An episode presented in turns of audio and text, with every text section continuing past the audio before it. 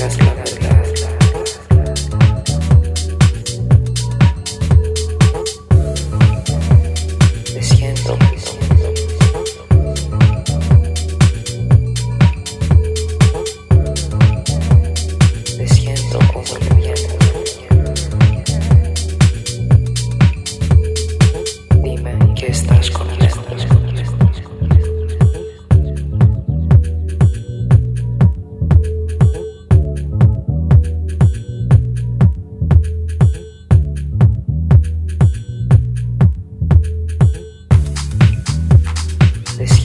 people would